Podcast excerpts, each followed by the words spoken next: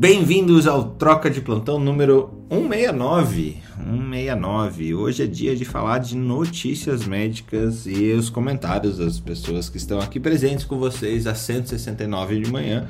Manhãs, Felipe Prohasca, Messias Mendonça, Marileia Souza, Débora Fukina Yumi, Ana Carolina Carvalho e Alexander Buarque. Hoje voltaremos ao nosso uh, padrão de falar né, sobre notícias científicas, o que, que saiu.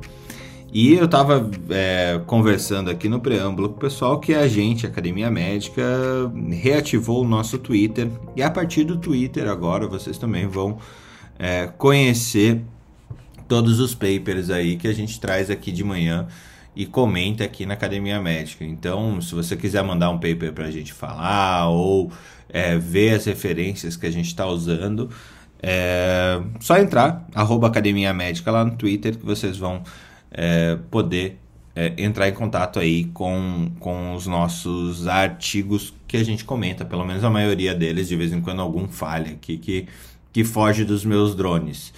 Mas já hoje, agora de manhã, enquanto eu estudava para começar o programa, já tem cinco artigos diferentes que eu postei lá. Um, inclusive, Marileia, achei você no Twitter. É, para você comentar depois, para você dar uma leitura nele sobre um novo guideline clínico cirúrgico para retocolite ulcerativa e tratamento de Crohn, uh, de doença de Crohn que saiu na Diseases from the Colon and Rectum. É, tá bem, bem legal o infográfico que eles fizeram, então é, tá bem bacana, viu? Eu já passo, Não, Marileia, Marileia, nossa rainha, é, tá contigo já, que tá tentando falar faz duas semanas a respeito de dois artigos aqui, a gente resolveu ficar de blá blá blá em outras coisas aqui. É, Bem-vinda. Tudo bom, Tia Leia? Oi, bom dia. Bom dia, Fernando. Bom dia, turma. Bom dia, pessoal embaixo. É, a gente brincou muito que a gente está aí há duas semanas sem falar, mas a culpa é do Felipe, tá? Isso aí tem que ficar registrado aqui na no, no nosso troca, né? Felipe, você já foi tomar banho? Olha, colocou, colocou a culpa ainda na higiene do Felipe, veja só. Pois é, né? Porque o Felipe disse que eu falasse enquanto ele fosse tomar banho, porque quando ele voltasse já era. Olha só. Depois eu reclamo que teve tempo. Quantos minutos você vai ter para depois o? Não, bom dia, gente. Na realidade, assim, é, é, é, é saudade. Ontem, no dia do médico, que também foi um dia muito especial porque recebemos o carinho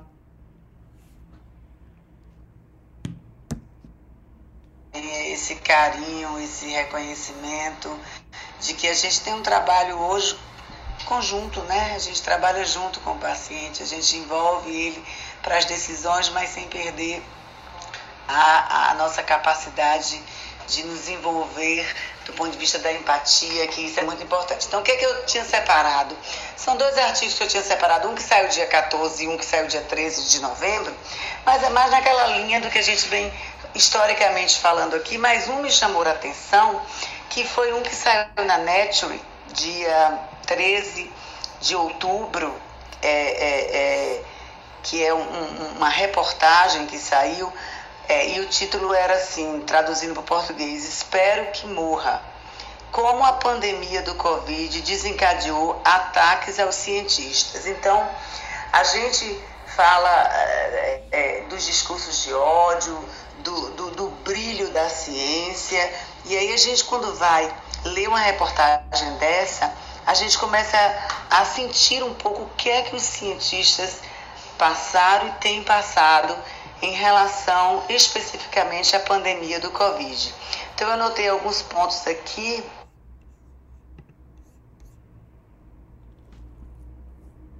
Uh, realizada com mais de 300 cientistas, eles que deram entrevistas à mídia sobre o Covid e muitos dos quais também comentaram sobre a pandemia nas mídias sociais. Então, eles é, é, é, escolheram 300 cientistas que apareceram na mídia falando sobre Covid, que colocaram nas suas mídias sociais também sobre Covid, e um grande número de relatos de abusos sofridos por esses cientistas.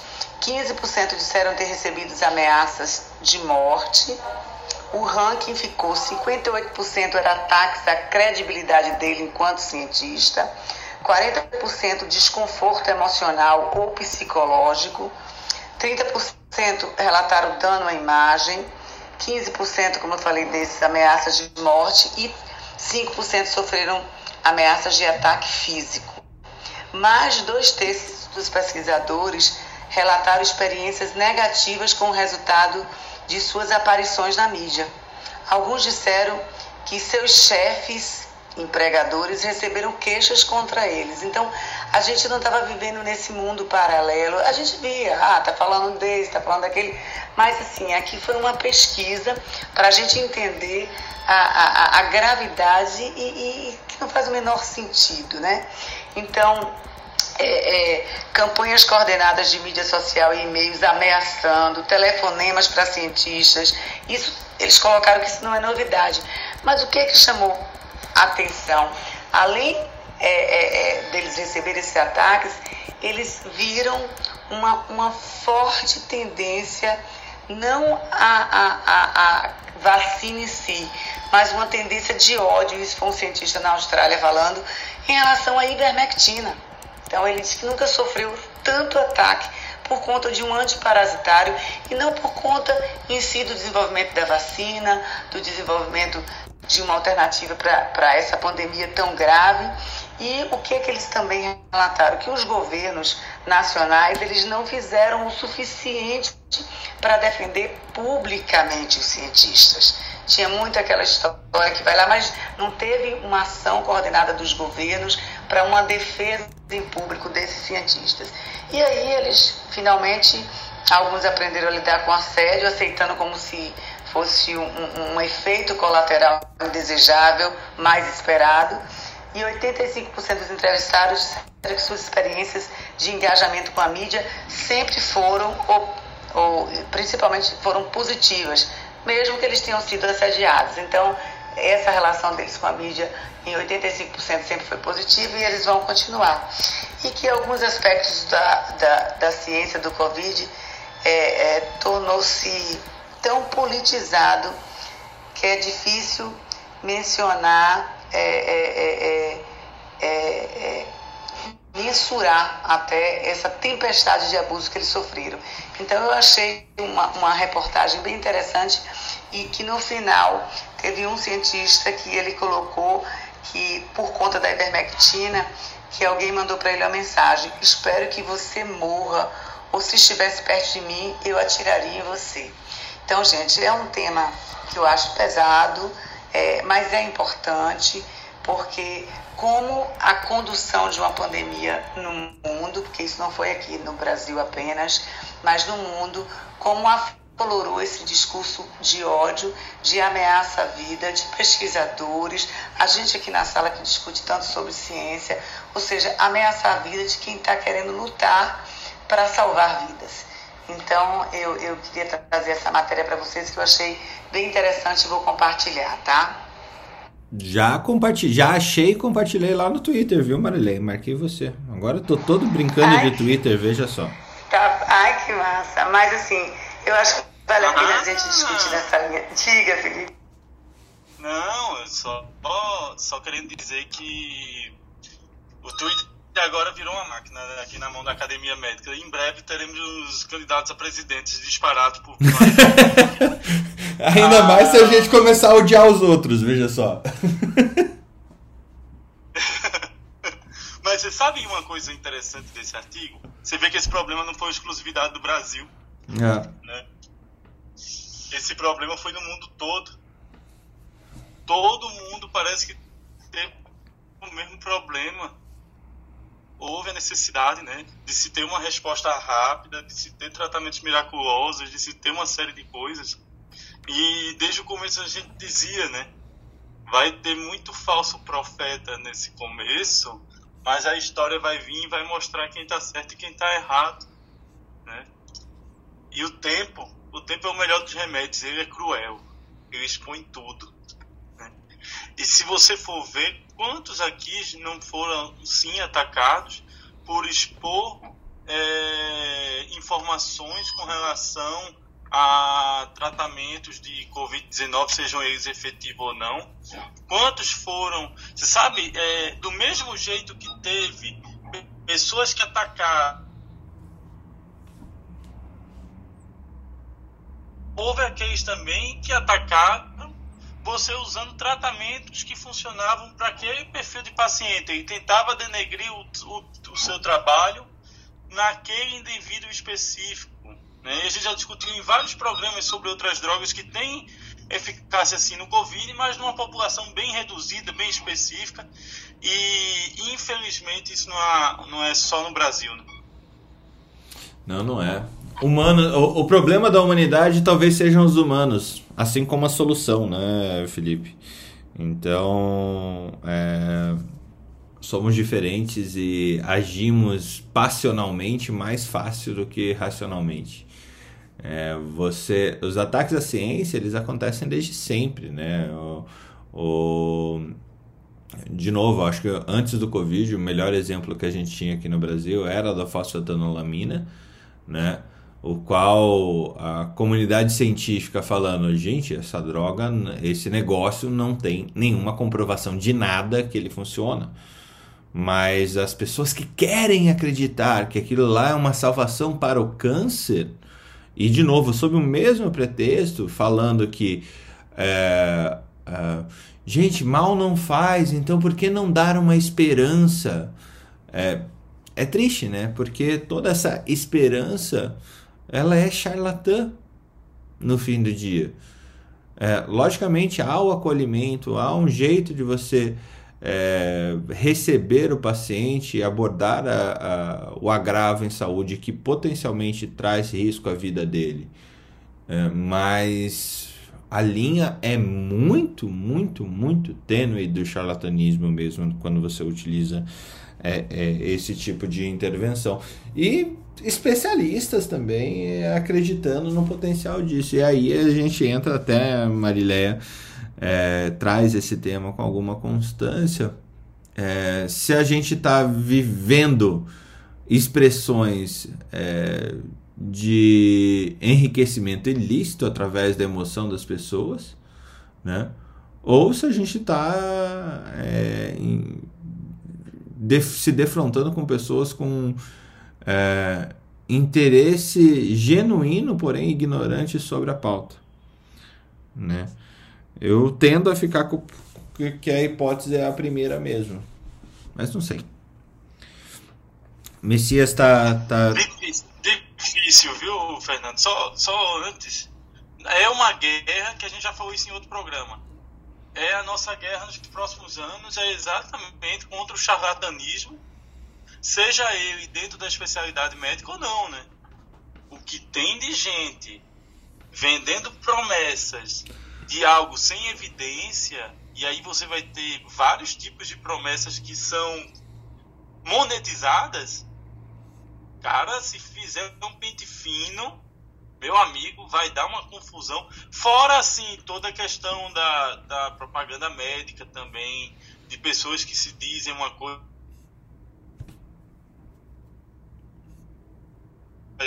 Mas não ter cadastro nenhum na, na, de nem sequer de uma especialidade. Então, assim, é, essa é a nossa briga nessa, uh, nesse próximo, nessa próxima década, de que você vai ter que ter acesso às informações para saber o que é que seu o, é, o que é que seu médico segue. Ontem teve uma, uma, uma, uma saga bem interessante com Jung à noite, que era falando sobre a questão até onde o médico pode receber algum tipo de brinde de empresa farmacêutica.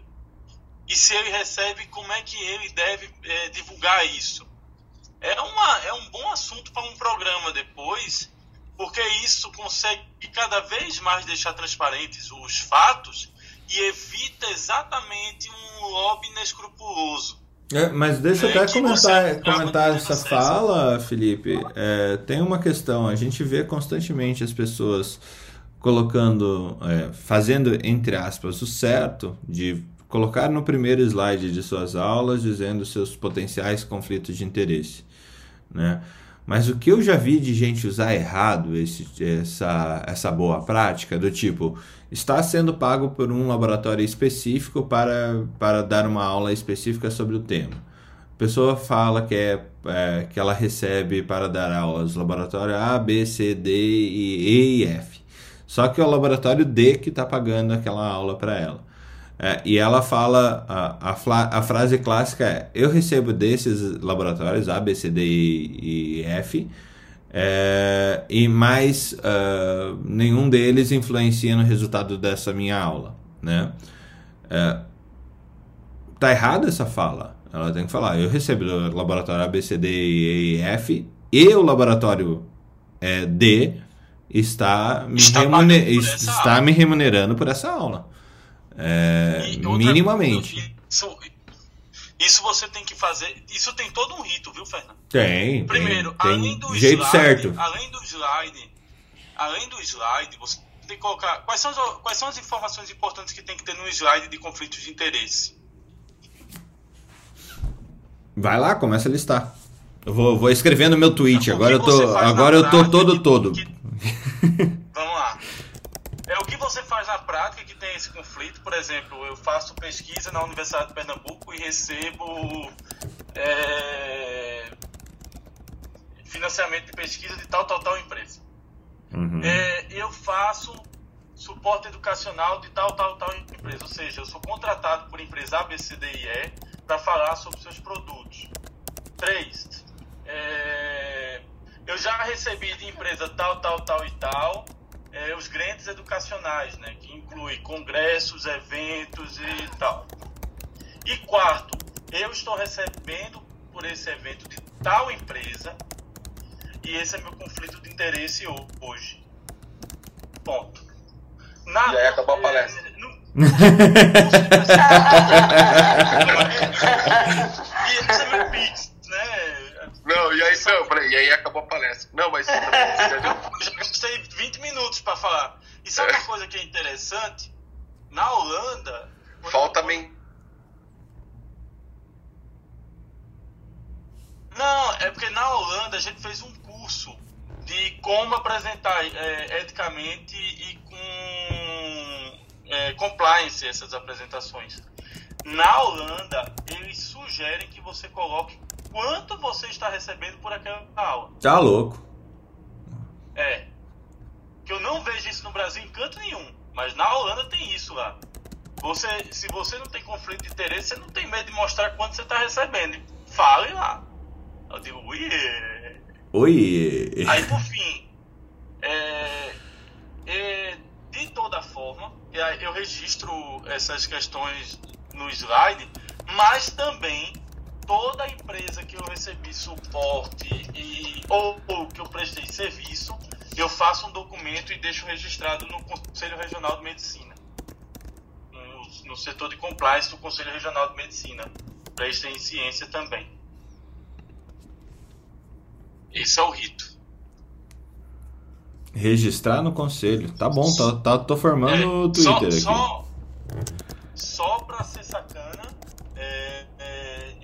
já recebi. Eu vou falar aqui meu compliance, tá?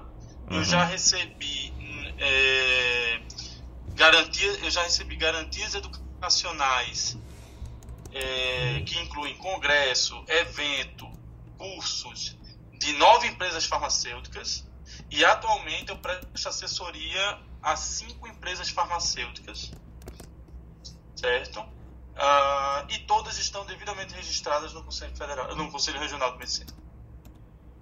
Essa do registro do conselho eu realmente não sabia. É, é uma é uma é uma 2018 que, é, que surgiu essa possibilidade. É, e CFM é ou CRM? É, eu faço para CRM e repasso para CFM.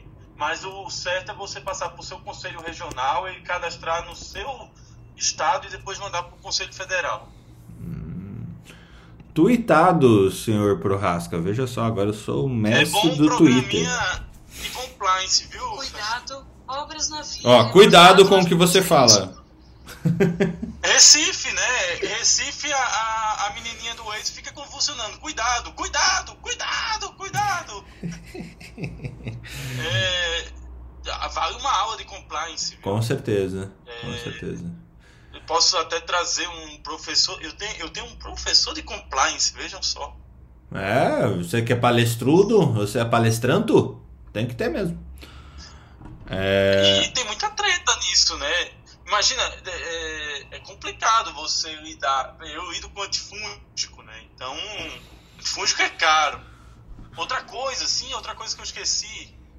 Hoje em dia, Fernando, não é mais permitido você ficar, receber uma aula pronta e somente dar aquela aula. Ao ser contratado, você tem que montar a aula. Sim, então te pagando pelo conhecimento, não pela, pela sua mas, mas presença. Era muito comum, era muito comum você receber o kit pronto e dizer você vai dar essa aula. É. Era muito comum isso acontecer. É, hoje não é mais permitido, tá? Sim. Hoje você é contratado, o slide tem que ter os conflitos de interesse, óbvio, mas todos os slides têm que ser feitos por você se tem algum trabalho que o, você pode pedir os trabalhos para a empresa para ela fornecer, você pode fazer isso, mas todos os slides que contêm as informações tem que ter lá embaixo, em itálico, qual foi o local em que você retirou aquela informação. Uhum. Para não parecer que foi vozes da sua cabeça. ou vozes da cabeça dos outros. Marileia, tem mais alguma algo a complementar? Não, era só isso mesmo que eu queria compartilhar para a gente ficar sempre atento de que a ciência não é fácil quando a gente luta por ciência, né? Não é hum, fácil porque a gente está num momento em que os discursos de ódio estão tão aflorados aí nas pessoas que, que é, é, até é, é, sofre, como você falou, já há muito tempo, mas intensificou bastante agora na época do Covid esses ataques a quem luta pela vida. É, muito legal. Ô, Marília, uma coisa que eu deixei aqui para você também no, no, nosso Twitter é um paper, uma, um editorial, para falar a verdade, sobre a necessidade, necessidade de mudarmos a forma de pagar pelas cirurgias eletivas para mensurar desfecho como uma necessidade ao redor do mundo inteiro, não só do Brasil. É, Eita, isso no New England Journal of Medicine do, foi publicado pelo Ben Harder, pelo bem mais duro. Olha só.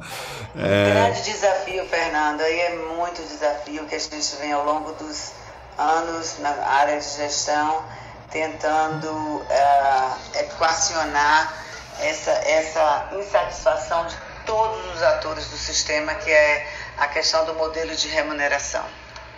Com certeza. Felipe, tá contigo. Você que tá com 208 artigos para falar. Agora que a gente já, já começou Não, com a Marilé. O, o, o Ralph falou aqui no privado, no grupo, quem não entendeu bem qual é a finalidade de você falar isso no CRM. Deixa eu só reiterar isso, tá? O que é que é, por que, que é importante você cadastrar no CRM esses dados? Pelo seguinte, você está usando da sua, do seu conhecimento médico para falar sobre droga A, B e C. Que tem um mercado então, multibilionário, Ralph. É de um mercado que tem uma série de conflitos de interesse. Você trabalha. Geralmente você foi chamado, por exemplo, eu fui chamado para dar aula de antifúngico porque.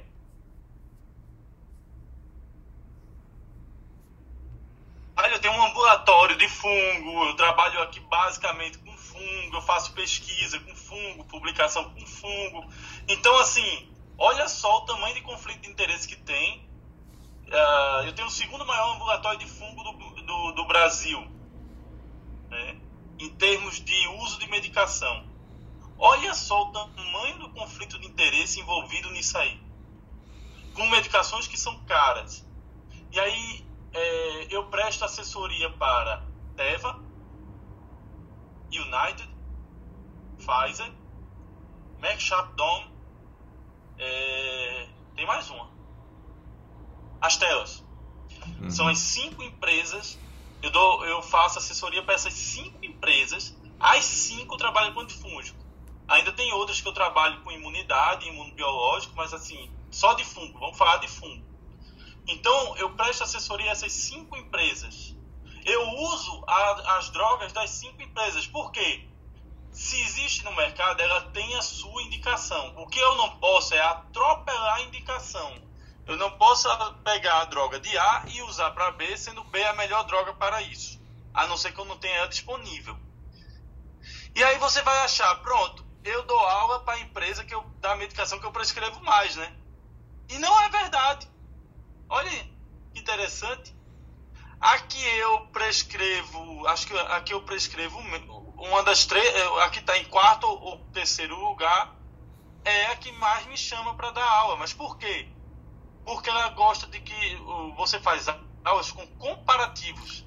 Então, qual é a melhor forma de comparar você pegando uma pessoa que usa muito a medicação concorrente, né? Isso é muito interessante a forma de pensar, porque dá, você tem uma sensação de que é, como é que eu, é, da, segura, da segurança do dado que está sendo formado e de que não há um conflito de interesse direto. Imagina, eu chamo um cara que publica só com anfotericina A, só ela. E aí a empresa da anfotericina A chama ele para dar uma aula sobre anfotericina A. Agora imagine essa mesma empresa chamar o cara que usa a medicação concorrência, anfotericina B. E aí você falar todas as experiências. Quem é que você acha que teria uma maior credibilidade? Aquele que está sempre preso à mesma empresa ou aquele que teoricamente faz a medicação do, é, do concorrente? Então, essas coisas existem também, essas discussões, e isso traz uma segurança para o público. E por que, que é importante você cadastrar isso junto ao CRM? Porque é importante você, primeiro, você faz esse evento para médicos. Você está passando informações para um grupo de médicos. Então tem que, você tem que ter um conhecimento e tem que ter prática para poder estar falando sobre aquele assunto. Primeiro ponto. Segundo ponto.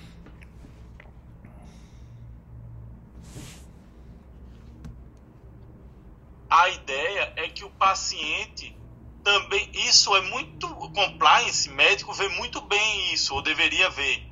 Mas, por exemplo, quando a gente fala de paciente, qual é a segurança que o paciente tem de que você está dando a melhor droga para ele ou não está dando a droga que você é patrocinado por ela. Olha, olha o contexto que eu montei aqui. Né? Esse tipo de informação é um, é, um, é um próximo passo no futuro. Será que o cara está recebendo dessa medicação XYZ por aula e ele tem é, tendência a isso? Ele tem essa, como, é, esse conflito Sabe uma coisa interessante que eu sempre faço aqui na, na residência? Eu boto as drogas disponíveis no mercado num quadro. E aí eu tento colocar os prós e contras de cada uma dessas medicações para poder justificar qual a gente vai utilizar. Se você faz isso e expõe isso também para seu paciente, ele vai se sentir seguro, ele vai entender o porquê que você está fazendo aquela medicação, as pessoas ao seu redor vão entender o porquê que você vai estar fazendo aquela medicação, e no final das contas, uh, não tem. Não, ele não está preocupado se você dá A, B, C ou D. Ele está preocupado se você deu o melhor para aquele paciente. É, mas é, eu acho que, Felipe, fantástico. Precisamos fazer um, um, um dia do compliance aqui. É, com certeza, o compliance, para quem não, não conhece, ele vem é, na esteira de várias leis internacionais aí de, de anticorrupção, né? É, para que você esteja aderindo às regras para poder fazer uma publicação, as regras de, de, de trato, né? E, e, essa questão da indústria que o Felipe fala, assim, de uma maneira é, muito simples, essas regras existem para que caso uh, para que você jogue luz sobre os relacionamentos que muitas vezes não são falados, tá? É, porque dinheiro compra qualquer coisa, tá? Tem regra para usar. A indústria farmacêutica tem regra para usar esse dinheiro. E tem indústria que não tem regra. E tem indústria que paga 100 mil reais uma aula. Tá? É, não... Ei, me avisa aí. Qual... Não, isso é, isso, é, isso, é, isso é da OPME, Felipe. Isso é da OPME. Minha nossa senhora. É. Mas assim, eu só sei de casos, não posso afirmar categoricamente. Eu posso divulgar quanto eu recebo. Por favor, né, Fernando? Eu só sei de casos, não posso, não posso afirmar categoricamente. Mas é que existe, existe. Me contaram. Veja só. é, e. É, tem uma tabela, existe uma tabela, Fernando? De, existe. De, de como, quanto é que vale uma aula. E eu acho bem interessante. Uma é baseada na sua graduação. E a segunda é em quantas pessoas têm a capacidade de fazer aquela aula. Porque, por exemplo, antifúngico, putz, tem muito cara melhor do que eu. Muito, muito assim, tipo, muita. Com graduação, com especialização, com espe... muito, um mar. Então eu tô na rabeira da rabiola, como diz Matuto. Mas quando vai para imunobiológico e imunoglobulina, que é um assunto mais denso e que assim poucos infectos trabalham, aí essa, essa aula vale mais. Eu recebo mais por essa aula. Né? É por aí. Felipe, você tinha paper também para falar? Novos papers? Não, não vou falar de paper porque eu vou tomar o tempo da Marilé e ela vai usar isso contra mim no tribunal. Messias é, tá, tá, tá nos laudos por aí? Messias deve estar tá enrolado com os filmes. Imagine aqueles filmes de raio-x em casa espalhados. hoje, eu, hoje eu peço desculpa para todo mundo, mas hoje eu estou muito enrolado. Muito, muito, muito enrolado. Desculpa mesmo. Felipe, sabe, sabe qual que é a maior mina de prata do, do Brasil? Maior mina de prata? Não, não sei. É a garagem do Messias com os filmes X lá.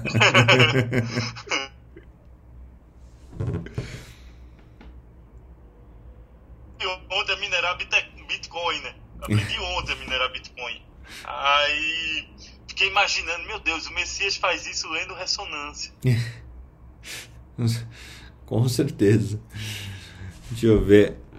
Uh, Marileia tem mais uma?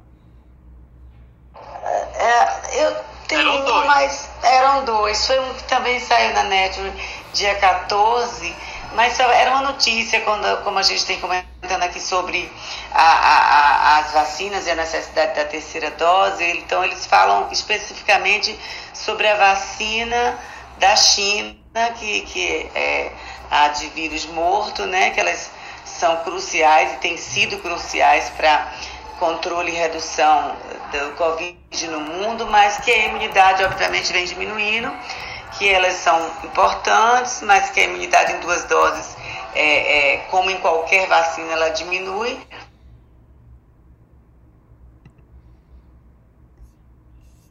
uma redução mais significativa, principalmente pessoas com mais de 60 anos de idade, e a necessidade sim da terceira dose. E aí eles falam é, que alguns especialistas questionam se essas vacinas baseadas em vírus inativados elas devem continuar quando outras opções estão é, estiverem disponíveis ou e outros cientistas colocam que, que não, que elas devem continuar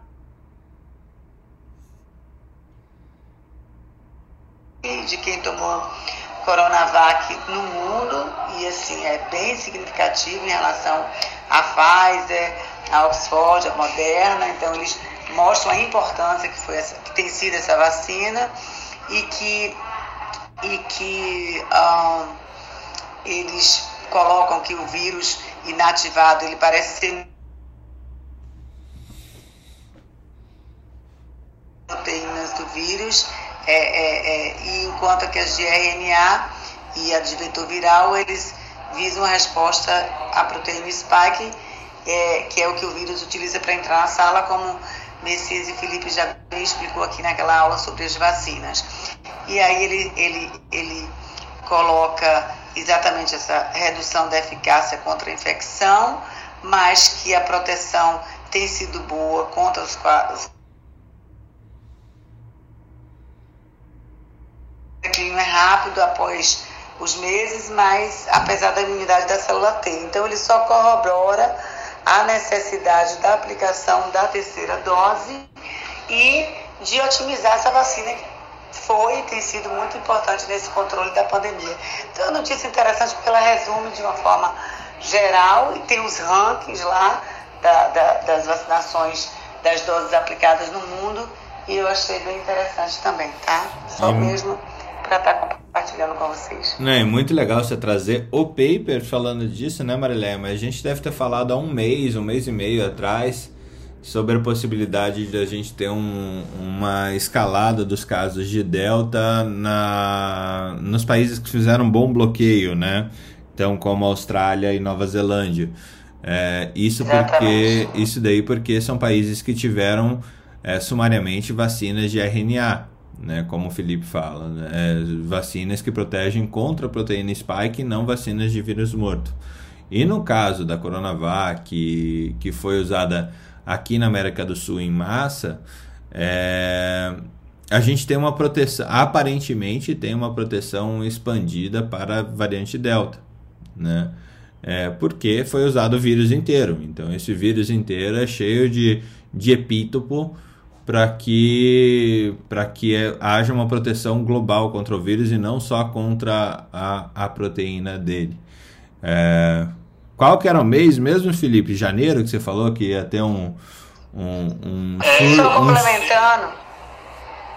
E só complementando, eles falam exatamente isso aí, Fernando, da questão da combinação das vacinas, como também a gente vem relatando aqui ao longo desses meses, dessa exatamente da combinação, de você fazer uma e depois fazer uma outra, que aí é, você pega é, é, é uma proteção maior, né? Que chega a ser 20 vezes mais, como a gente também já relatou aqui para para a Coronavac Pfizer, o Oxford Pfizer.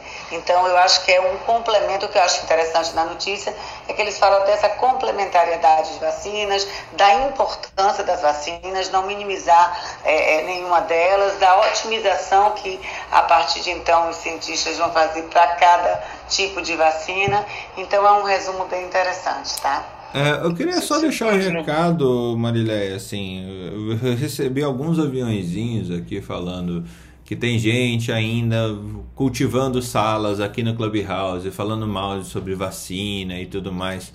Gente, se tem alguém que vê essas salas, por favor, se pronuncie. É, falar é, contra vacinas é imoral, é, é, é um crime que ainda não foi julgado, tá? Então, deixa eu estender, Fernando. Claro. É, todos os dias, uh, vou dar nome aos bois porque está gravado o programa e tal. O senhor Guilherme Fiuza, que é um comentarista que eu achava fantástico é, do, dos pingos nos is, ele, ele crucifica as vacinas e, e ainda defende tratamento precoce. É, não faz o menor sentido. É, assim, a justiça tarda, a gente sabe que ela falha bastante aqui no Brasil, mas de vez em quando a gente. É, Ô, Marilé, que... você postou o artigo, Marilé? Já mandei lá, querido. Pode postar agora. Já está lá, já tinha mandado antes para Fernando colocar no Twitter, mas já mandei também lá no nosso grupo do Troca Messias. Obrigado, Marilé. Esse eu vou mandar para algumas pessoas específicas aí. Obrigado mesmo. Obrigado, Marilé. Já tá indo pro Twitter. Olha só, tô, tô, tô super twitteiro. Cara, Twitter é tudo. Eu gosto do Twitter, tá? É, eu acho que é um dos.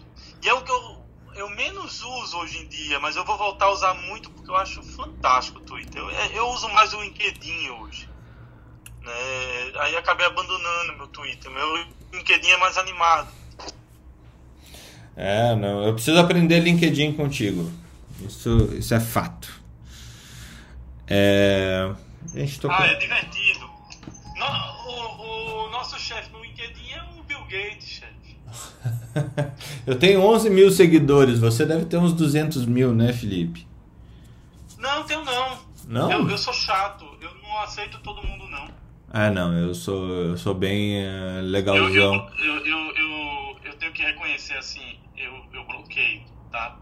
Quando, quando, quando eu ganhei o Top Voice, eu tinha 1.100 seguidores, e aí eu perguntei até para o cara lá do, do, do LinkedIn, eu disse, cara, como é que vocês me encontraram? Eu não tenho seguidor. Eu não aceito a galera, eu sou um cara antissocial em rede social. Não tenho, não tenho um Insta, não tenho nada. Eu- meu Twitter é bloqueado, meu LinkedIn é bloqueado. Como é que vocês me encontraram? Qual que foi a Ele resposta? disse, ele disse, cara, você não tá entendendo. O 10 vezes o número de pessoas que você segue te acompanham pelo menos quatro vezes por semana. Entro no teu perfil para ver se tem algo escrito. Hum, E desses, você tem 1.100 seguidores e tem, e tem notícias que você postou que tem 100 mil de alcance, 110 mil de alcance. É. Então é, o problema não é o número de seguidores, mas é a capacidade sua de ampliar. Sim. E olha o público, completamente diferente. Sim, sim.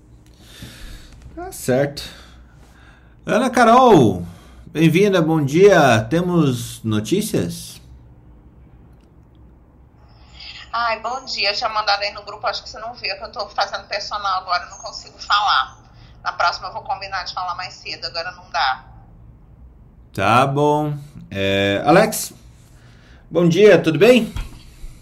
Bom dia, Fernando. Acho que é a Débora, na vez, é que ela sai e entra, sai e entra. Eu não sei o que que a Débora faz, acho que deve estar na esteira, correndo aí, sobe o elevador. É, não é a vez da Débora? É, eu acho que é a vez da Débora, não sei como que... Bom É. dia, pessoal. Bom dia. Bom Obrigada, dia, Débora. É, Alex. não tá na academia. Não, gente, eu não sei o que aconteceu comigo. Tem uns três dias que eu não consigo fazer academia, não consigo fazer nada, eu só consigo comer. Acabou bom a vida. Eu Tá grávida? Marilete, Ah, é, é, da. Tá é da grávida. minha vibe essa aí. Tá grávida? Tá grávida. Parabéns! Parabéns, Débora! Não sou boa! Que coisa maravilhosa! Por isso você não tá indo pra academia, você tava fazendo outras ué. É, ué. Ou uma coisa ou outra, né? É É. assim. Aquela- Ela acordava às 4 horas da manhã pra ir pra academia, agora tá acordando pra malhar. Parabéns, mais um de olhinho puxado pro mundo. Oh, meu Deus. É. Eu tava falando isso com meu marido. Eu falei, amor, você tem noção que tem mais é, japorongos no mundo do que ocidentais? Aí a gente- ele deu risada e falou, é, pior que é verdade, né? Tudo é uma questão de perspectiva. Eu falei, é, amor. Ele, ele é, como diz o meu, a família da minha mãe, né? Ele é normal, ele não é japonês. E aí a gente deu É, risada. tem o, tem o Nisei, o Sansei e o Não Sei, né? Não, é Issei. Pronto, Issei, Sensei, Issei, Sansei e Yonsei. Mas se for amante da Apple, é um I say. Ai, ai, ai, Agora. Nossa. sabe o que eu tô sentindo falta? Que eu achei super legal que o nosso queridíssimo Titi Maravilhindo falou sobre o Outubro Rosa. Eu tô sentindo muita falta da gente falar mais sobre o Outubro Rosa. É... Verdade, tem que ver você quarta-feira, que vai Ah, raspar é. a cabeça. Tu vai raspar a cabeça? É só pra eu saber. Não, não vou raspar, vou fazer um long bob, mas meu cabelo tá, no, tá na bunda, né? Tá, passou O que é um long bob? Eu tenho Ah. dificuldade com esses termos. Você vai ter que googar pra você ver. Um long bob, peraí que eu vou ver aqui o que é um long bob. Long bob. Long bob. Tentei você tem um long crescer. bob? Não, eu tenho um, um fundo de piscina. Onde piscina, É, sério, filho. Então, o que eu tô sentindo falta sobre Outubro Rosa, e toda vez que eu dou palestra é, no Outubro Rosa, eu sempre falo sobre epigenética. que é, como é importante essa questão de é, prevenção, aí a prevenção entraria na atividade física, na boa alimentação, na qualidade do sono, na resiliência, né? E a gente sempre confunde prevenção com mamografia, ultrassom de válvula, mas prevenção são hábitos comportamentais. E a epigenética está ligada ao meca a, aos mecanismos bioquímicos que regulam a expressão dos genes sem alterar a sequência de DNA. E eu não sei se vocês sabem que 40% dos cânceres estão ligados a alterações epigenéticas. E existe uma pesquisa da, da Faculdade de Zootecnia e Engenharia de Alimentos, da USP, que estão identificando o potencial antitumoral de moléculas em uma nova abordagem. E, e existem já alguns medicamentos é, identificados e eles estão testando em animais, porque de 25% a 30% das cadelas é, das cadelas elas podem elas têm câncer de mama né? porque elas têm várias maminhas né então é muito importante que a gente tenha uma alternativa para consertar a expressão alterada de alguns genes associados às características do câncer como malignidade é, ele ganhou o Eiji Fukumasu também que é japonês ele ganhou o prêmio Capos de Tese de 2021 e eu achei super legal, super legal. Eu queria que o Fernando compartilhasse esse estudo, porque é muito importante que a gente aborde essas questões é, de comportamento, de rastreio e detecção precoce, é, tratamento personalizado, né? Porque depois que sair imunostoquímica, você pode fazer um cotype ver se você vai ter que fazer ou não quimioterapia. Não, não necessariamente você vai fazer quimioterapia. A gente tem quatro tipos histológicos, né? Que seria luminal A, luminal B, HER positivo e triplo negativo.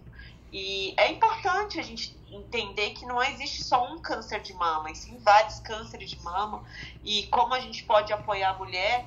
E eu, eu acho muito importante que um, um dos gatilhos que a gente tem para depressão, mesmo que você já não tenha uma propensão, mas que você pode ter um estado deprimido, de humor deprimido, seria é uma doença muito grave, né? A perda de algum ente querido ou de pet, é, mudança de cidade, perda de emprego, divórcio. Então, é, é, essa questão aí de saúde mental para câncer, principalmente câncer de mama, que tem se tornado mais comum no mundo para as mulheres, ele ultrapassou de mama e, igual a gente falou com o Messias, pode ter sido pode ter sido pelo fato de das mulheres postergarem o, o, os exames é, de rastreio e detecção precoce, a gente tem percebido catástrofes, assim, né? Infelizmente o Messias não vai poder falar, se ele puder ter uma fala aí, que ele tá pegando já, é, assim, tudo bem que ele tá né, num nicho né, específico na cidade dele, mas é isso que tem acontecido é, globalmente. As mulheres deixaram de fazer alguns exames e em questão de meses muda-se toda a, a, a trajetória é, do tratamento, toda a perspectiva. Tempo é vida e em oncologia isso é, é muito importante, né? É, é extremamente é, tempo de ouro mesmo. Assim, dois, três meses podem definir a sua cura ou um tratamento mais extenso e, e que pode acarretar num controle da doença, não uma cura completa. É, gostaria muito que o Messias, se ele puder falar alguma coisinha, ele falasse, e principalmente nosso colega Tiago, que ele comentasse sobre a saúde mental das mulheres que foram detectadas com câncer de mama. E a cada oito mulheres, uma vai ter câncer de mama, de, é, de cada é, quatro mulheres com câncer de mama, uma vai falecer precocemente por causa disso. Então, gente, nossa, é muito importante. Você não precisa ter ninguém na família que teve câncer de mama para ter. Você pode ser acometido em qualquer faixa etária, mas ela é mais comum a partir da quinta década. É muito importante. É muito importante a gente se tocar. As mulheres não estão se tocando mais na mama. É, é muito importante. É fundamental. Não é o padrão ouro o toque, o auto-toque mas é importantíssimo. Milhares de diagnósticos foram conduzidos através do primeiro toque na qual a mulher sentia um carocinho diferente. Além então, do autoconhecimento, né, né, Débora? O fato da mulher se tocar e conhecer melhor o seu próprio corpo, né? e onde eu trabalho, 88% são homens, e eu faço a palestra de Outubro Rosa para eles. E eu ensino eles tocarem, porque é eles que estão detectando os nódulos nas mulheres. Porque às vezes é mais fácil o homem tocar a mulher do que a mulher mesmo se tocar. Então, assim, por favor, se toquem. Por favor, vamos dar relevância a esse tema que é tão importante, que salva vidas, que preserva famílias. Esse é o meu recado. Ah, amanhã eu vou cortar meu cabelo. Vou, por favor, Fernando, compartilhe o link que eu vou te passar, o QR Code. Tá, o link ou o QR Code? Ou os dois? É, tem os dois. É, é um link ou um QR Code? É um QR Code é um... com um link. Isso. Tá. E um Pix. Não, não tem Pix. Você, você botou no Twitter o que é um. O Pix é pro Thiago. É, eu ia colocar o, o teu Pix pro Thiago no, no Twitter, viu, Felipe? Eu ontem fiz um Pix pro Thiago. Vou colocar no grupo. Importante pro de coração. É, de coração. É, eu vou colocar no grupo da Deminha Médica. Vou depois colocar também, vou printar a resposta que ele me mandou. Mas sobre o negócio da Débora, realmente o câncer de mama é quase um holocausto né, para as mulheres. É muita gente, né, muitas mulheres morrendo. Ah, é, é importante a gente sempre falar sobre, né? Lembrar também que existe câncer de mama no homem. A cada 10 mamas doentes, né, uma é de homem.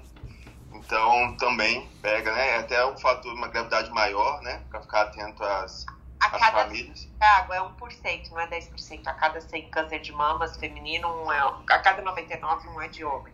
É, a cada 99 um de homem. Então, assim, é importante que todos estejam unidos, né? Com relação a isso. Ah, o impacto, a questão da saúde mental da mulher envolve desde o diagnóstico, né? Então a, a pessoa pode ter um problema de saúde mental, pode desencadear o estresse de ter o câncer, pode ter piorar, né? Porque a pessoa pode ter um, um transtorno mental e com o diagnóstico piorar.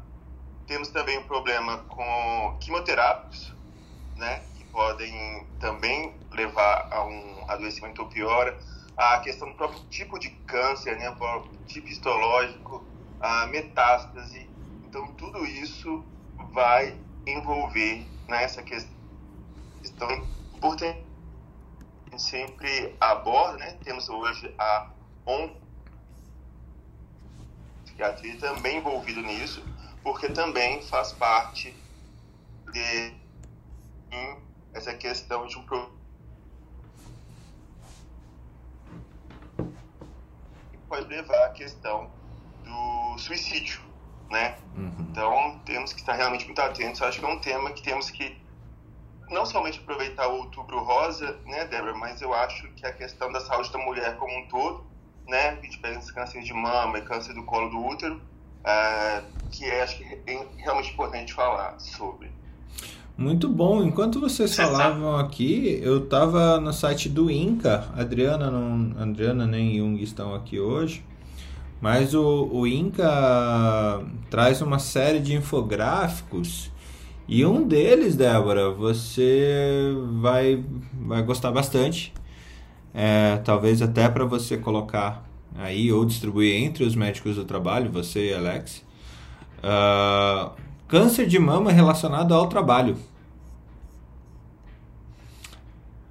É, 66.280 mulheres são, é, são afetadas por esse tipo de câncer no ano.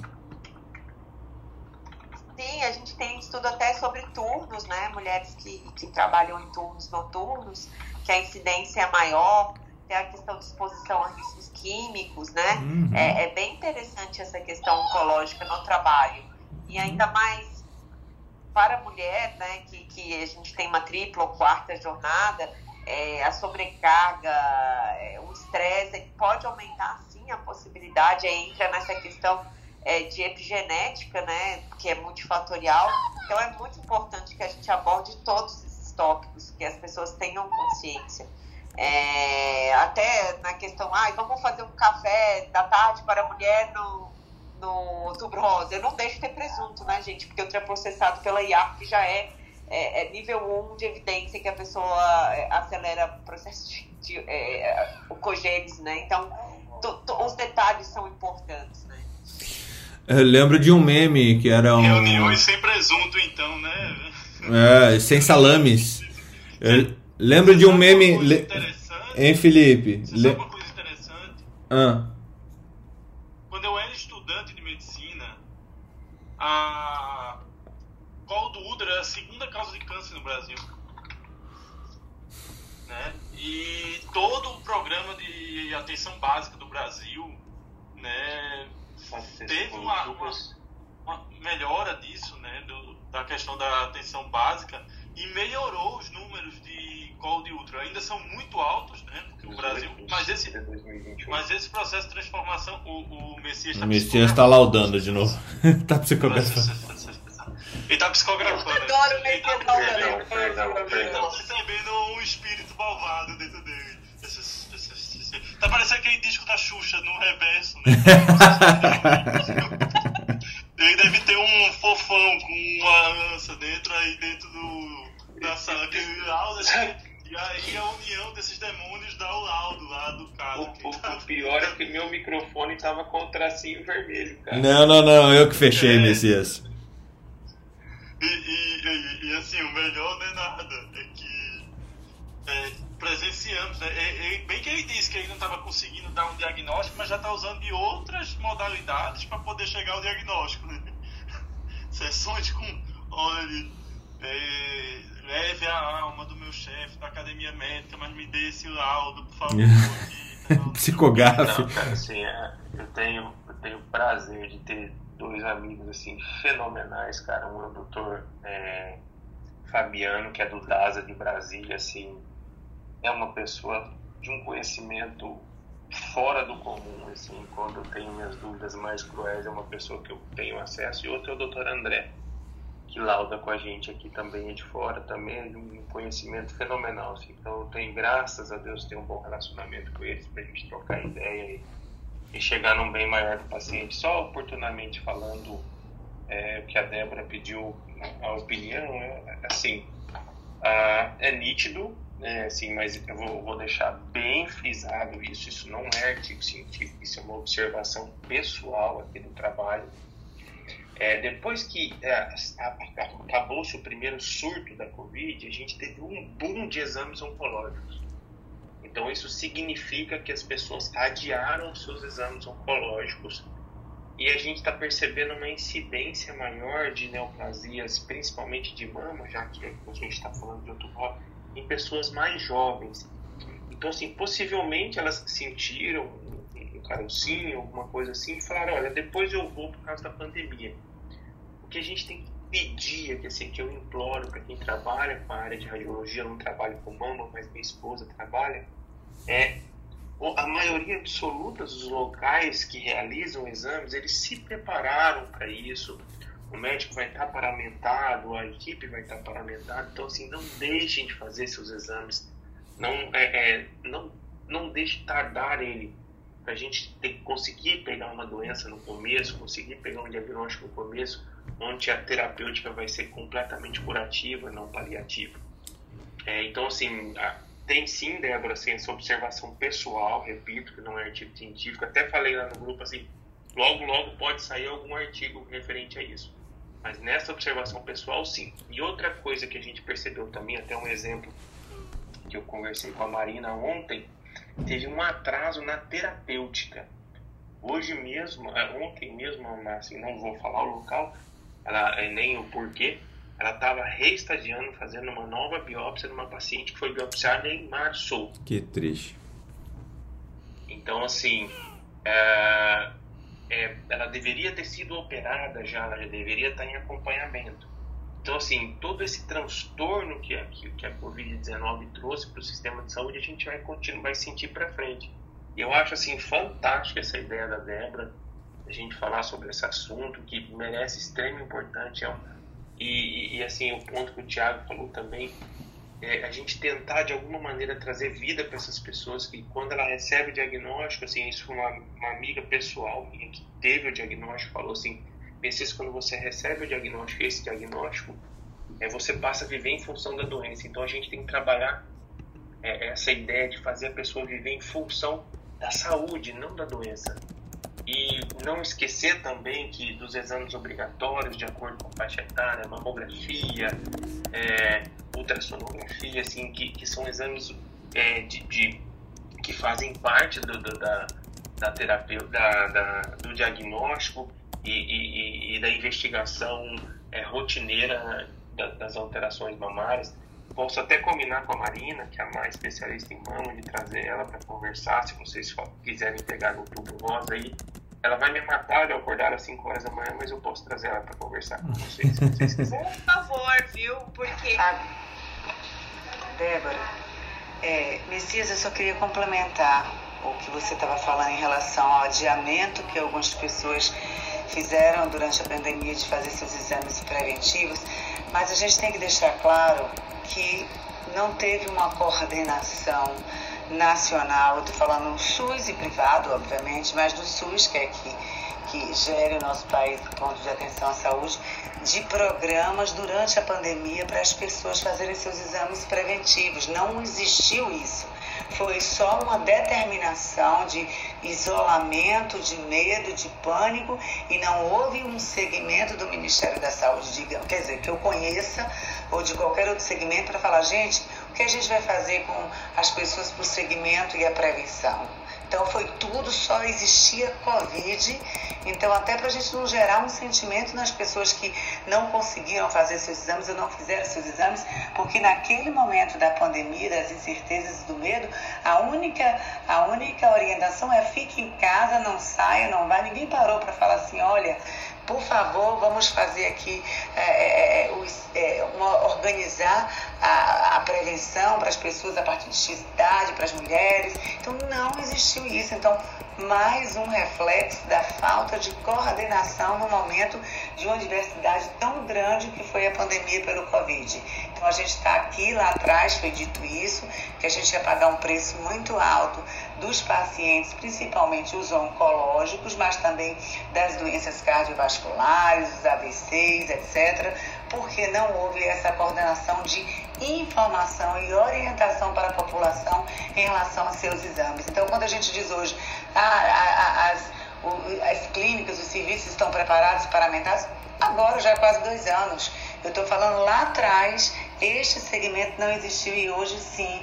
E por mais um bom tempo a gente vai pagar um preço por essa desorganização estratégica no enfrentamento de uma pandemia. Marilé, estou batendo palma para sua fala até 2022. Estava batendo palma aqui e vou continuar batendo palma. Sua fala, sua fala assim, até arrepiei com a sua fala, de coração.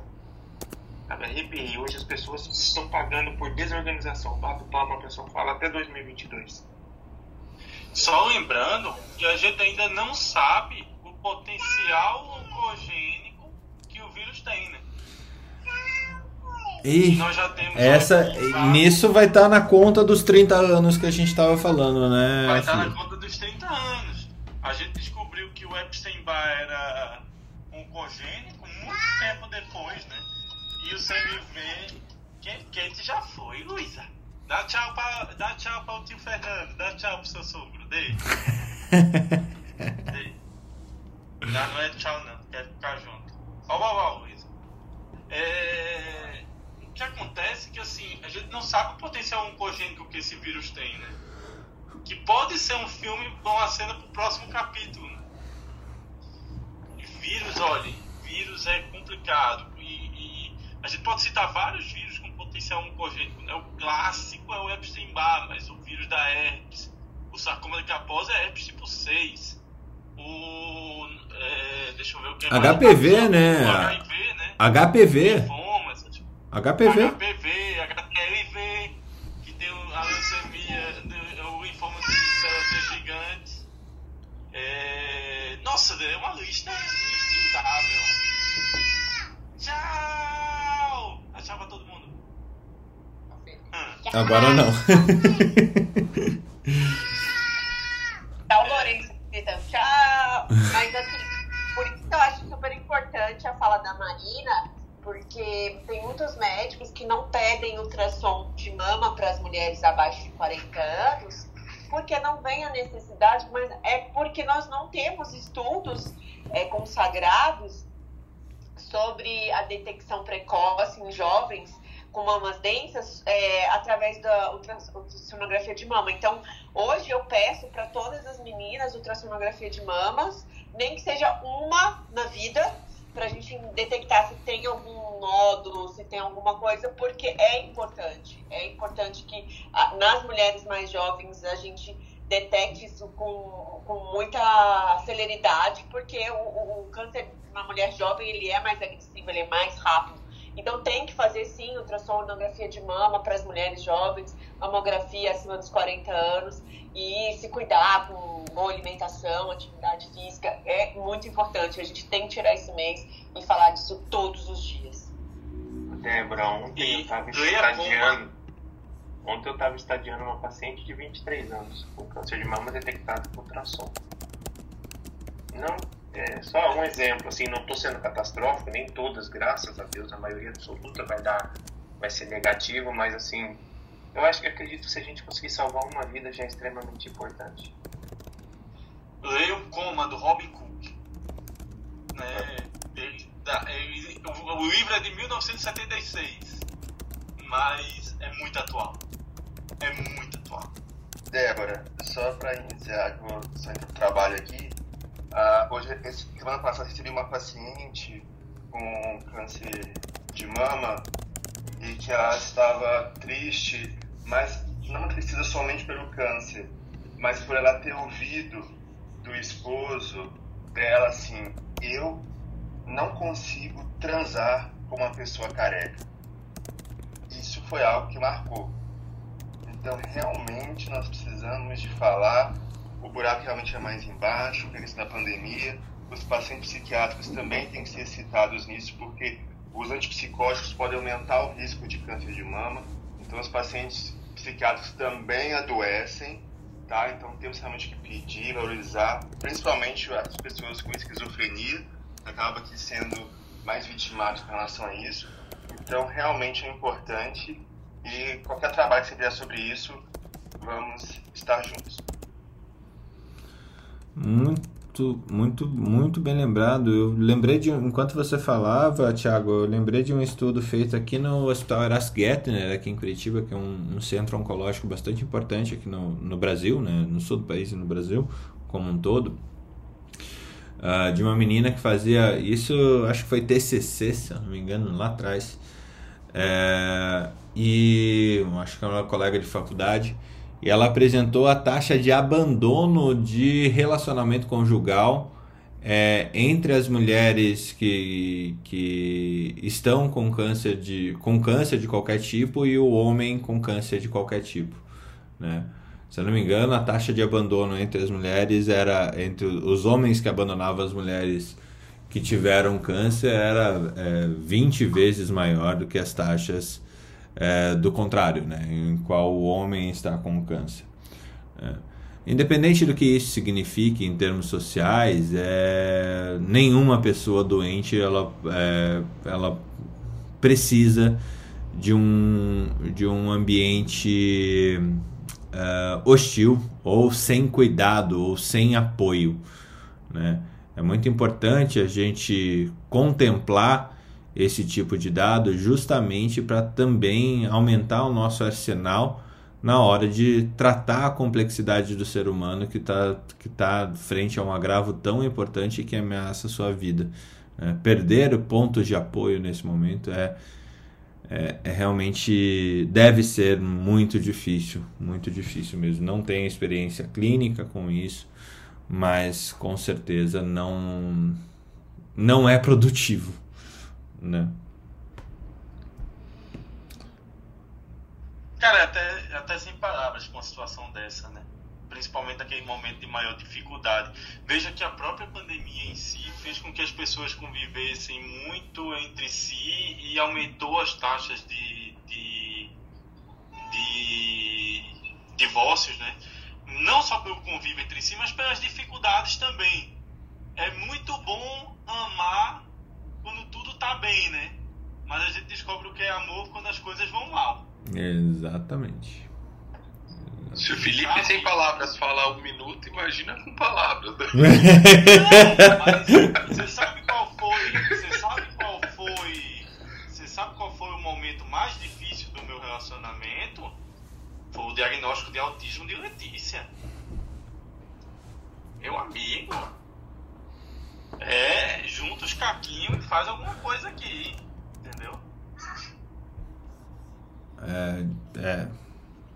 Assim, é, é uma prova. E se a gente, e se a gente pegasse a terapêutica né, do câncer de mama, ela ainda é uma terapêutica deformante, né? Mesmo que existam hoje quadrantectomias, as reconstruções mamárias tal, ela é uma terapêutica assim que, que eu falo assim que ela deforma, ela não deforma a mama, ela é deforma puta, um pouco né? da, ela deforma a vaidade da mulher, ela deforma a, a, o alto, o, o, a autoestima da mulher. Isso assim, eu estou relatando de pessoas que eu já fiz ultrassom, de mulheres que eu já fiz ultrassom, que elas se sentiam envergonhadas de tirar o jaleco na parte da mama que está retirado. Falando, tá tudo bem, não se preocupa, vamos só ver se, se tem alguma coisinha e tal. Então, assim, é, é, é assim, eu achei fantástico a Débora tocar nesse assunto, achei fantástico o, o, o, o Thiago, da contribuição dele, assim, que é algo que, que tá aí, é altamente incidente. Eu acho que a gente tem que vencer muitas barreiras, principalmente nós homens temos que, que saber lidar com muitas barreiras que só as mulheres vão saber nos ensinar, sabe? Eu acho fantástico esse tema, eu acho que a gente tem que, que trazer artigos, a gente tem que trazer opiniões pessoais de especialistas. Eu acho fantástico. Muito bom, muito bom. Alex, agora é você. Obrigado, Débora, por, por trazer esse assunto. Acho que foi, foi bem produtivo. Amanhã tem mais, né? É, meu compromisso é falar de mama todo dia de outubro. Alex vai fazer a barba ao vivo num programa, né, na quinta-feira. em prol. Alex, Fernando, e você podia raspar a cabeça comigo, né, Felipe? Você com essa cabeleira aí, hein? É. Ô, Felipe, é bigode. É, é, bigode. Eu vou fazer o bigode no Novembro Azul. Na verdade, por que esse negócio de rosa de menino e azul de menino, né? Tem a ver com, com a criação das, desse outubro rosa, né? Lá atrás, a campanha do Pink October. É.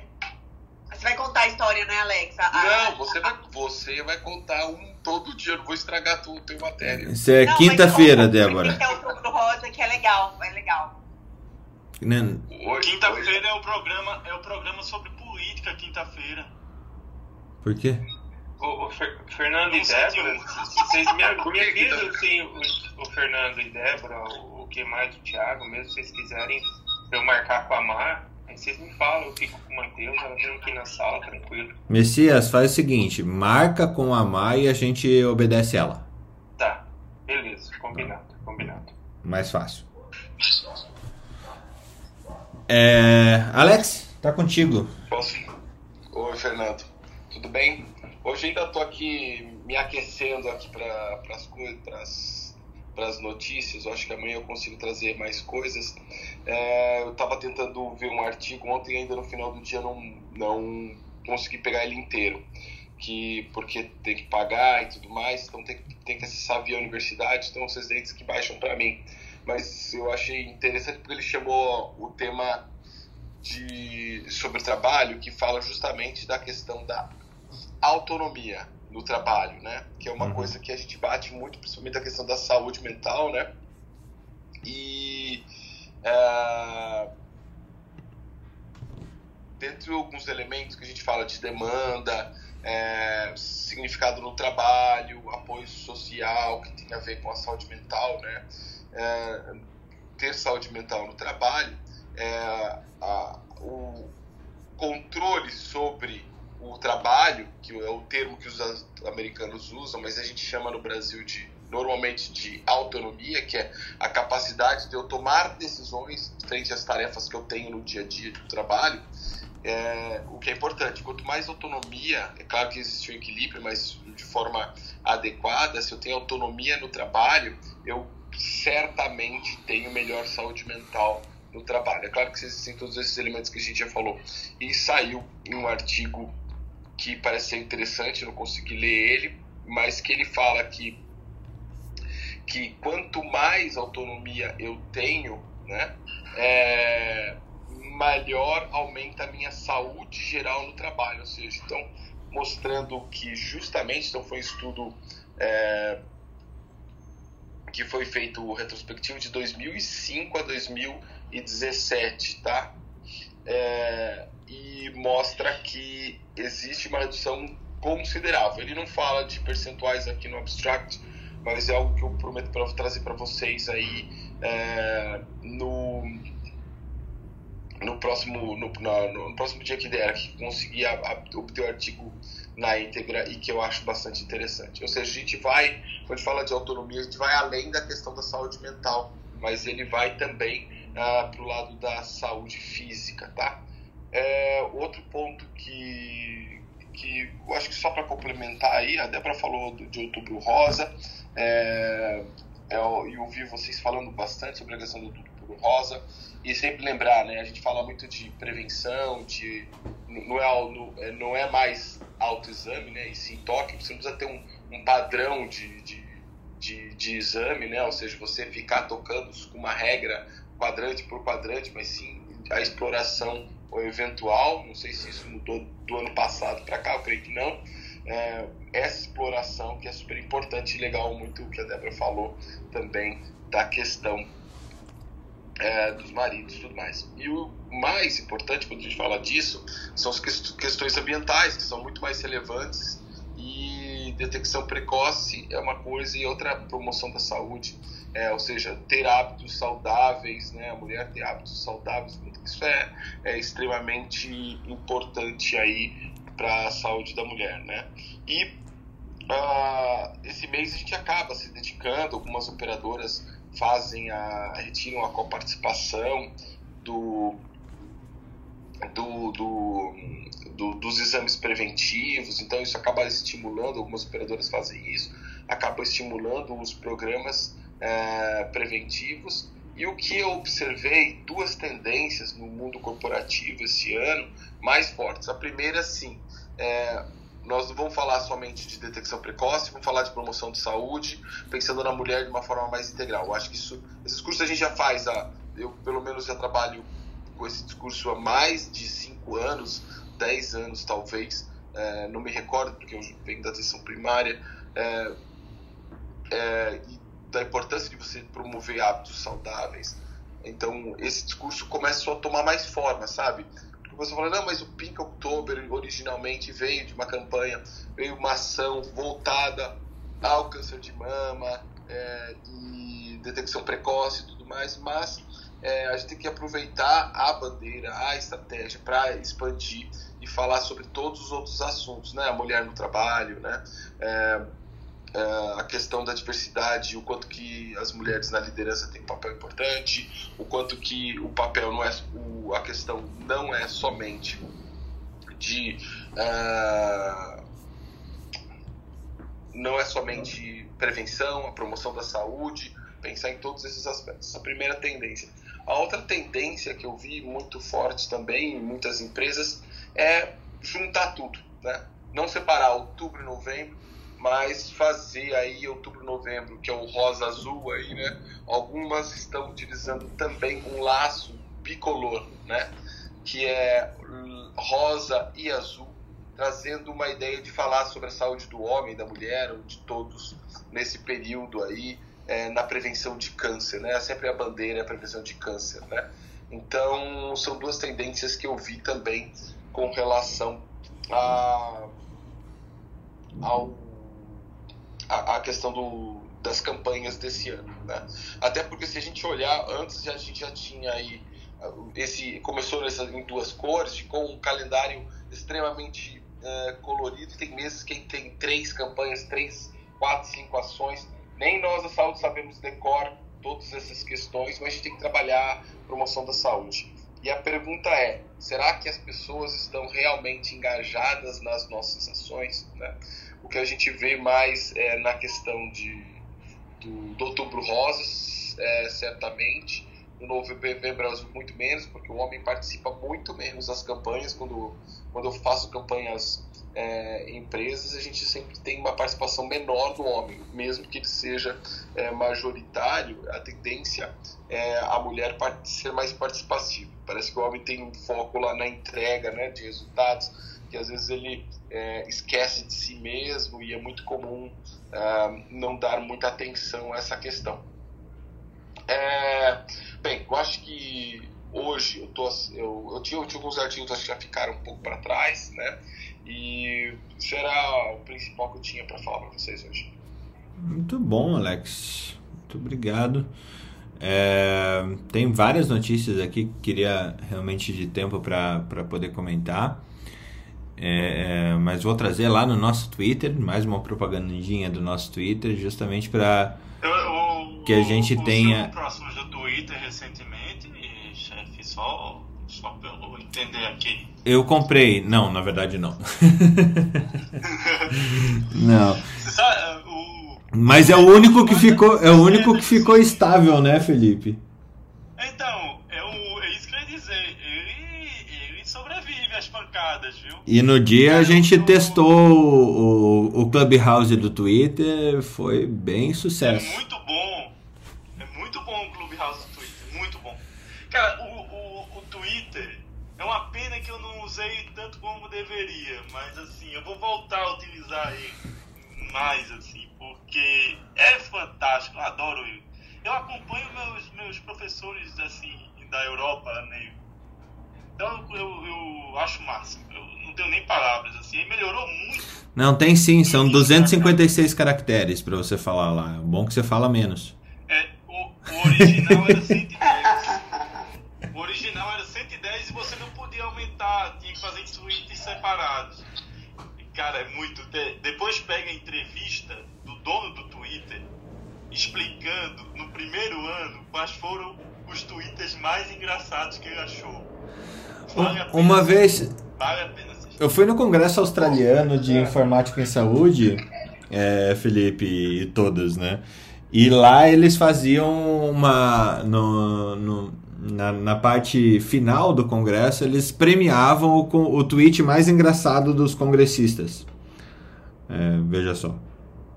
Cara, eu ia gostar disso.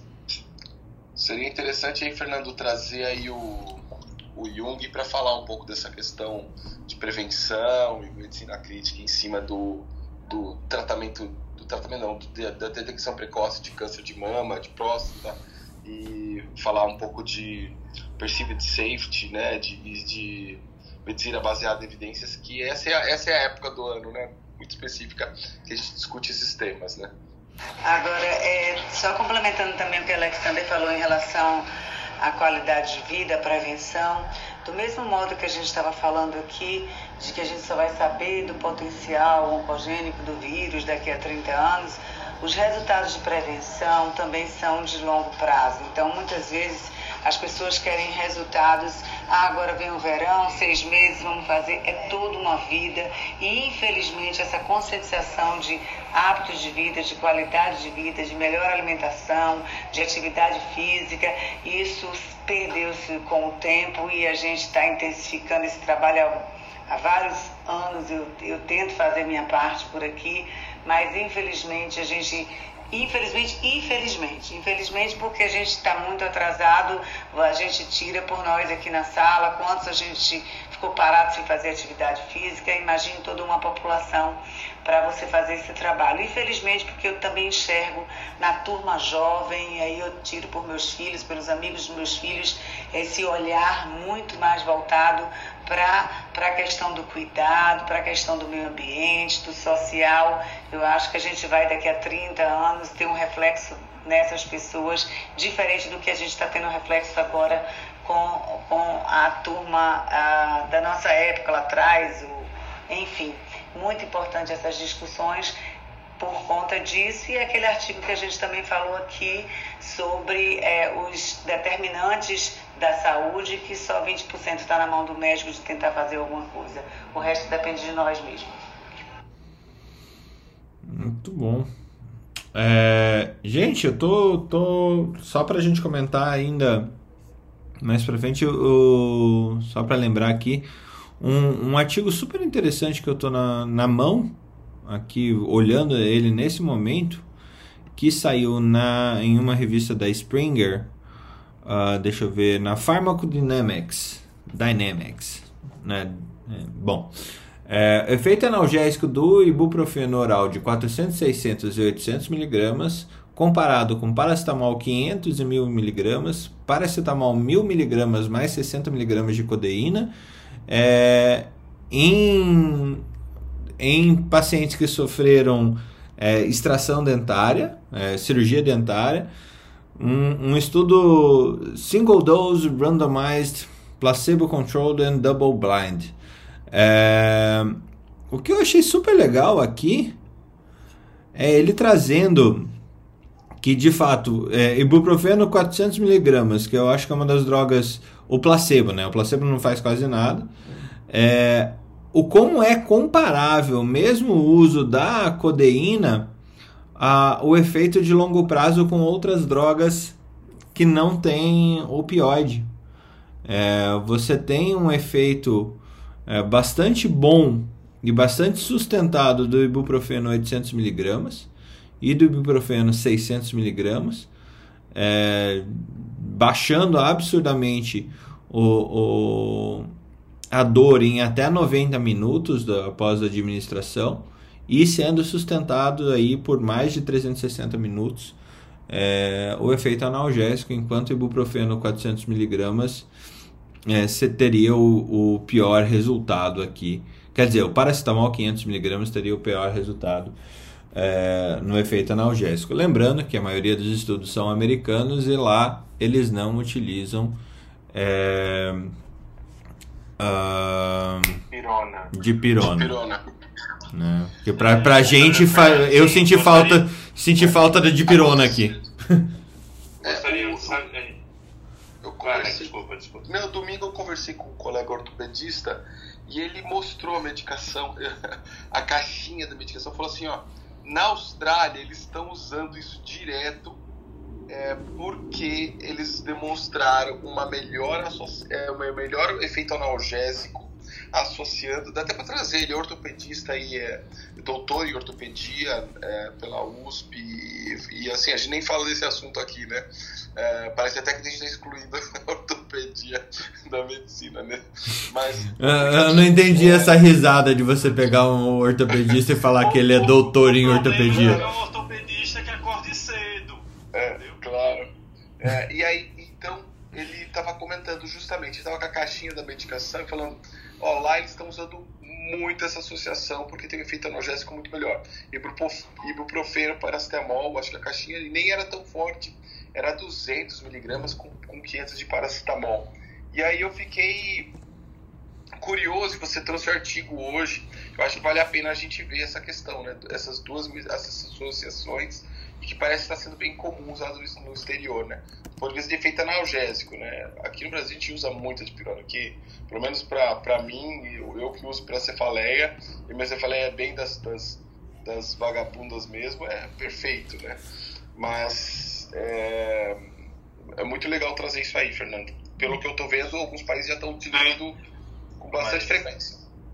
Só no, Os Estados Unidos podemos, não usa, né? Não, não podemos esquecer, né? É uma coisa assim da hepatotoxicidade do paracetamol uhum. e, da nefrotoxi e da nefrotoxicidade do ibuprofeno. Exato. Então, e assim, aqui eles nem trazem aqui eles nem trazem diclofenaco é. ainda, que é bastante utilizado, né, Messias? Então, assim,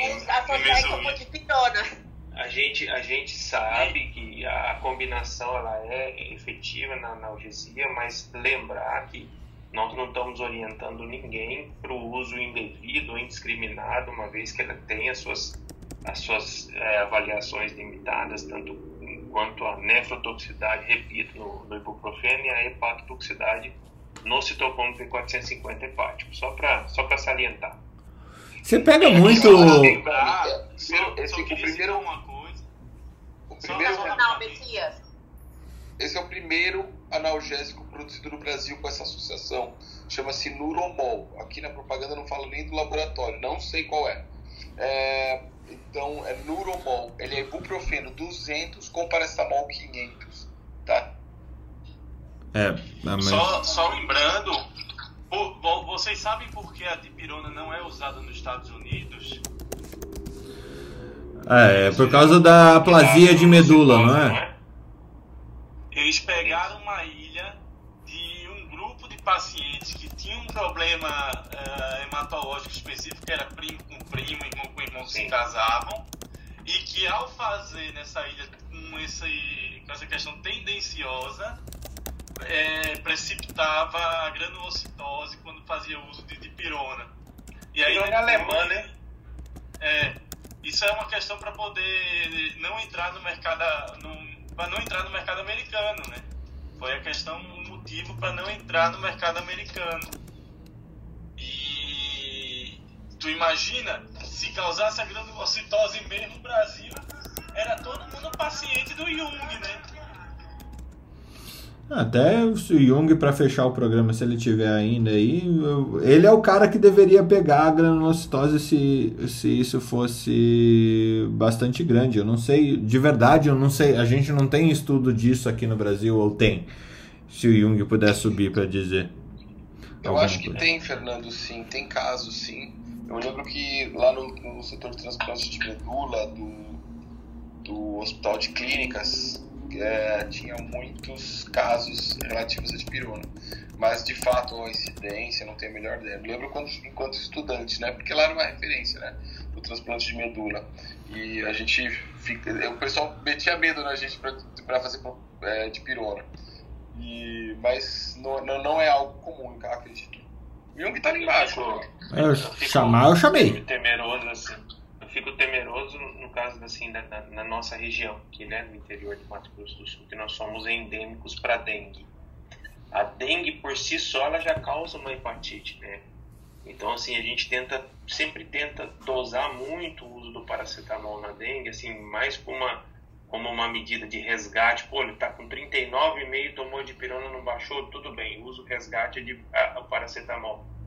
Então assim é, é, a gente tem tomar cuidado com isso aí. Eu sou bem receoso quanto ao uso de anti-inflamatórios e, e, analgésicos metabolizados no fígado, sabe? Eu sou bem. bem... Lembrando que esse, esse foi um estudo, Messias, falando de pós-operatório, tá? Não é para dor.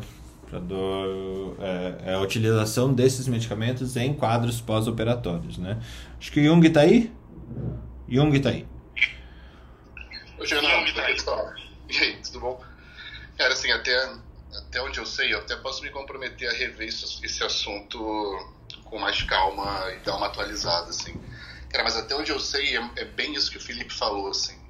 Foi um estudo super enviesado, super observacional, que condenou, vamos botar entre aspas assim, a dipirona nos Estados Unidos. E aí sabe aquelas coisas que meio que se consagram, viram clássicos e depois ninguém tem mais coragem de questionar ou sente vontade de questionar. tipo estatina, sim. Exato. E a gente aqui, a gente usa de pirona a rodo, né? Todo a mundo usa de pirona. E eu vou te falar, cara, eu, eu não me lembro de ter visto um caso de agranulocitose que eu pude realmente é, responsabilizar de pirona, assim. A gente costuma ver muito relacionado a medicações mais clássicas, assim, que essas sim estão tão, estão relacionadas, tipo alguns, alguns antitiroidianos, é, é, até alguns anticonvulsivantes, cara, mas de pirona, eu acho que isso é simplesmente aquela coisa assim, cara, ficou no imaginário e, e, e ninguém questiona mais, sabe? Mas eu posso me comprometer, cara, me comprometo a, a fazer uma revisão desse assunto para ver se tem alguma coisa nova, assim, que bata mais o martelo. Mas eu acho, cara, que isso não existe. Acho que não tem. É... Ou se tem, é muito, muito, muito pequeno. Cara, se no Inca. Se no Inca um hematologista não pega esses casos de agranulocitose é, por dipirona, imagina. Ainda mais no país que a gente tem, sei lá, 200 milhões de usuários de dipirona. Cara, dipirona é muito bom. É muito bom. Dipirona baixa febre, dipirona tira dor, tira fome porque o gosto é horrível. desgraça e não Eu amo pirona. Né?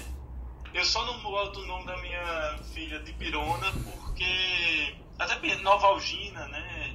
Mas eu poderia gerar outros nomes. Porque Novalgina não bote não, por favor.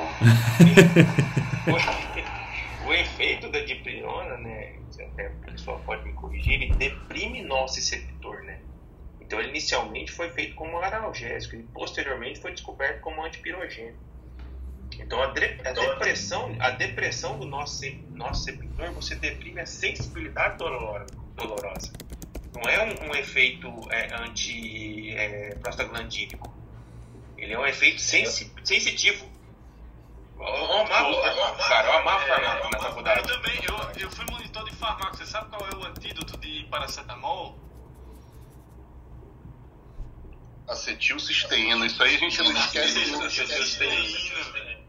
Acetilcisteína, né? Joga o pozinho lá, não é pra cheirar, tá? Você joga na água de uso e bebe. Se não funcionar, o transplante de fígado. Cara, no Brasil, eu não sei, isso daí tá mais pra Marileia, né? Mas, ou ver esse, esse, esses dados, mas a quantidade de, de cirrose hepática induzida por paracetamol não deve ser baixa, né? É, não sei, porque a, o mecanismo da lesão é diferente, né? E, Agora, e, hepatite, hepatite, hepatite, isso que eu ia falar, hepatite aguda fulminante, sim, Fernando. Aí é. sim. Eu que errei. Cirrose, acredito que não. Eu acho que é por causa do mecanismo de lesão. Não, eu que errei, eu, eu, eu errei o... o... O mecanismo de lesão, o mecanismo de lesão do paracetamol é consumo de citocromo P450. Por isso que você não indica é, a pessoa que está com ressaca ou a pessoa que está bebendo tomar paracetamol. Porque o metabolismo hepático do álcool também é por citocromo P450. Então você esgota o metabolismo e aquela capacidade sua de não metabolizar começa a lesar a hepatose.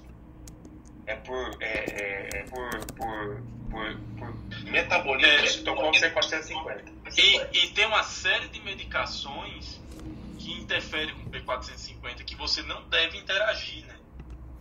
Muita medicação. Né? Imagina, tuberculose e rifampicina interage muito com o 450. Rifampicina, paracetamol e uma lapada de cana é rito do, rito do caos, né? É. Tá bom. Gente, que programa gostoso hoje. Obrigado, viu? É... Mas que coisa, né? Um radiologista falando de farmácia, hein? Puta que pariu. Esse programa é meio estranho, né? Esse programa tem essas coisas. A gente teve os médicos do trabalho falando de oncologia, o, o Emato falando de pirona, é, o Felipe falando de tudo, a Marileia. Eu nem falei como é que eu minero Bitcoin, eu aprendi. Calma, amanhã, Felipe, amanhã. Marileia trouxe. Não, no programa 71, que a gente vai falar de política no Brasil. Boa. Eu pensei que hoje no programa 169 o, o Tiago ia dominar o programa e nem ficou. Alguém tem que trabalhar nesse mundo, né? Psiquiatras, psiquiatras estão sendo bastante exigidos. Programa altamente freudiano. tá certo. É... Pô, né? 169 merecia uma quinta série, né? 169 seria um, um programa do Marilyn Manson? Cara, não sei se o Marilyn Manson, né? Tem uns caras. É, é, falando em Marilyn Manson, né? Mês que vem volta o Dexter, né? não, não é isso que eu tava tentando falar do, do, do, do cara da banda, né? O que, que tem a ver ele com o Dexter? Ah, é que eu, eu série. Gente, Deus é o outro. Bom, bom dia Charles e até Manson, amanhã. Bom dia, e até amanhã com mais notícias. Bom dia, Um abraço pra vocês. Eu prefiro o Hannibal dos meus Buongiorno, Salva! Savá. Ohio gozaimasu. O Hannibal é tudo de bom. Né? E tem ainda um paladar apurado, né? Se ele pegasse é Covid, ele perdesse o gosto das coisas. Tchau, o que filho. seria?